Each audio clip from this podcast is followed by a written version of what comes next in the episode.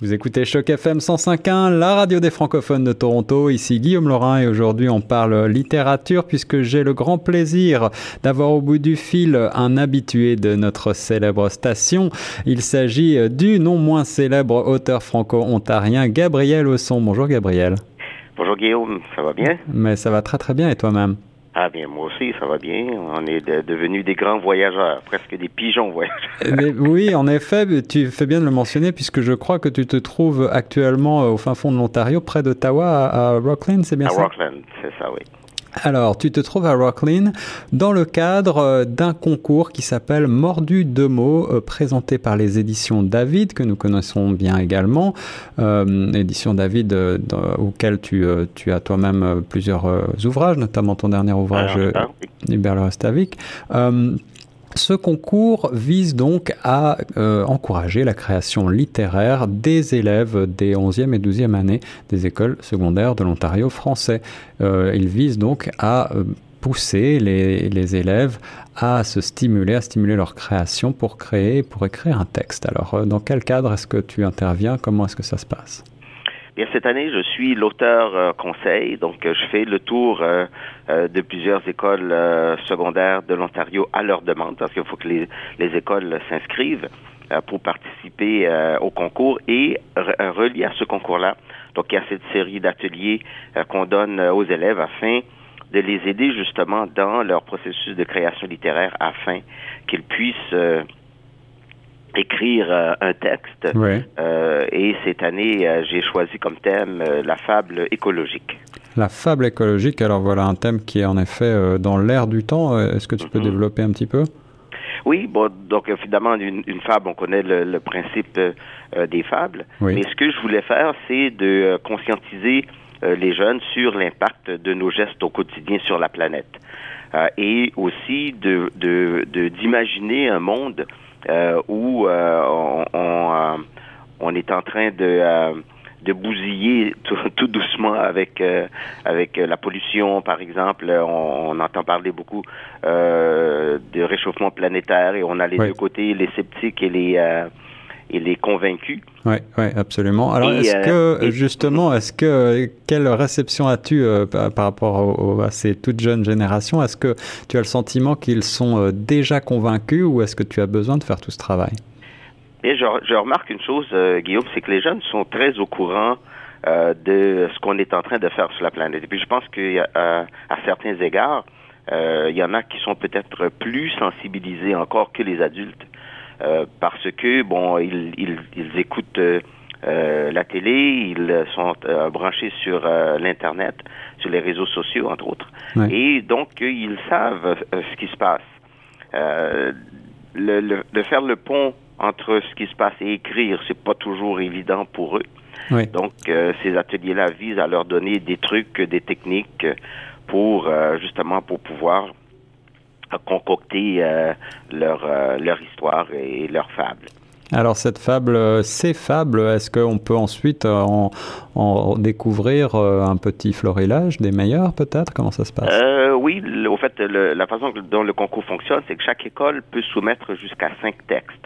Donc les écoles vont faire une sélection à l'interne des textes qu'ils reçoivent, oui. qu'elles reçoivent, et pardon, à partir de ça, les cinq textes vont être envoyés euh, aux éditions David, d'où un jury euh, dont je vais faire partie. On, on va lire tous ces textes-là.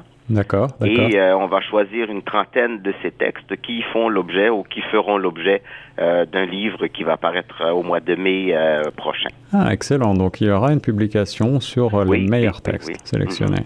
Mm-hmm. les fables, la fable écologique, c'est donc le thème de cette année.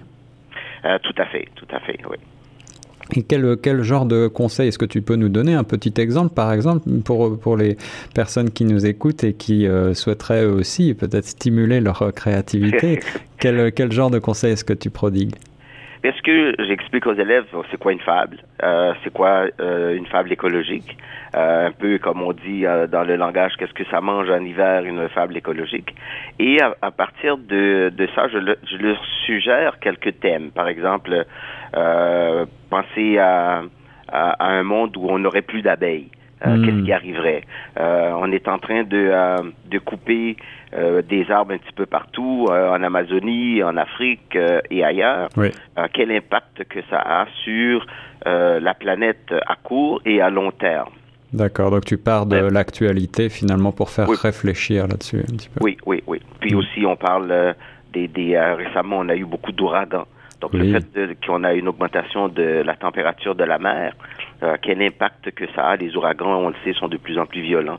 Donc, je les fais réfléchir sur ces choses-là et d'utiliser euh, finalement l'actualité s'ils le veulent, parce que bien évidemment, euh, une fable, c'est quelque chose qui est inventé. Donc, ils peuvent inventer un monde qui se situe soit dans le présent ou dans le futur.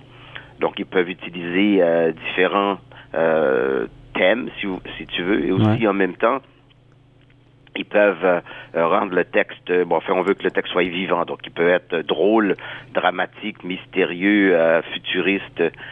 donc, c'est les pistes dans, sur lesquelles on, le, on les envoie, puis on écrit aussi ensemble un texte.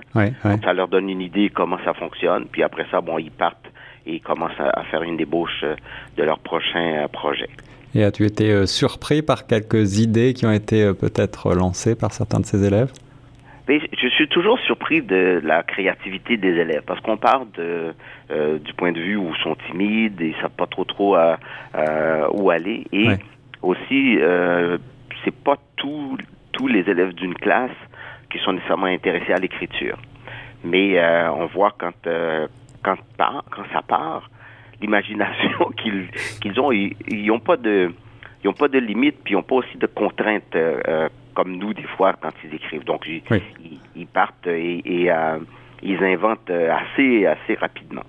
Un beau concours qui existe déjà depuis huit ans avec différents genres euh, littéraires qui sont abordés chaque année. Donc cette année, la fable écologique. Gabriel, je crois que tu vas continuer ton tour de, de l'Ontario pour euh, prodiguer ces ateliers en, écriture et en stimulation de la créativité autour de ces, de ces ateliers de, de fable écologique.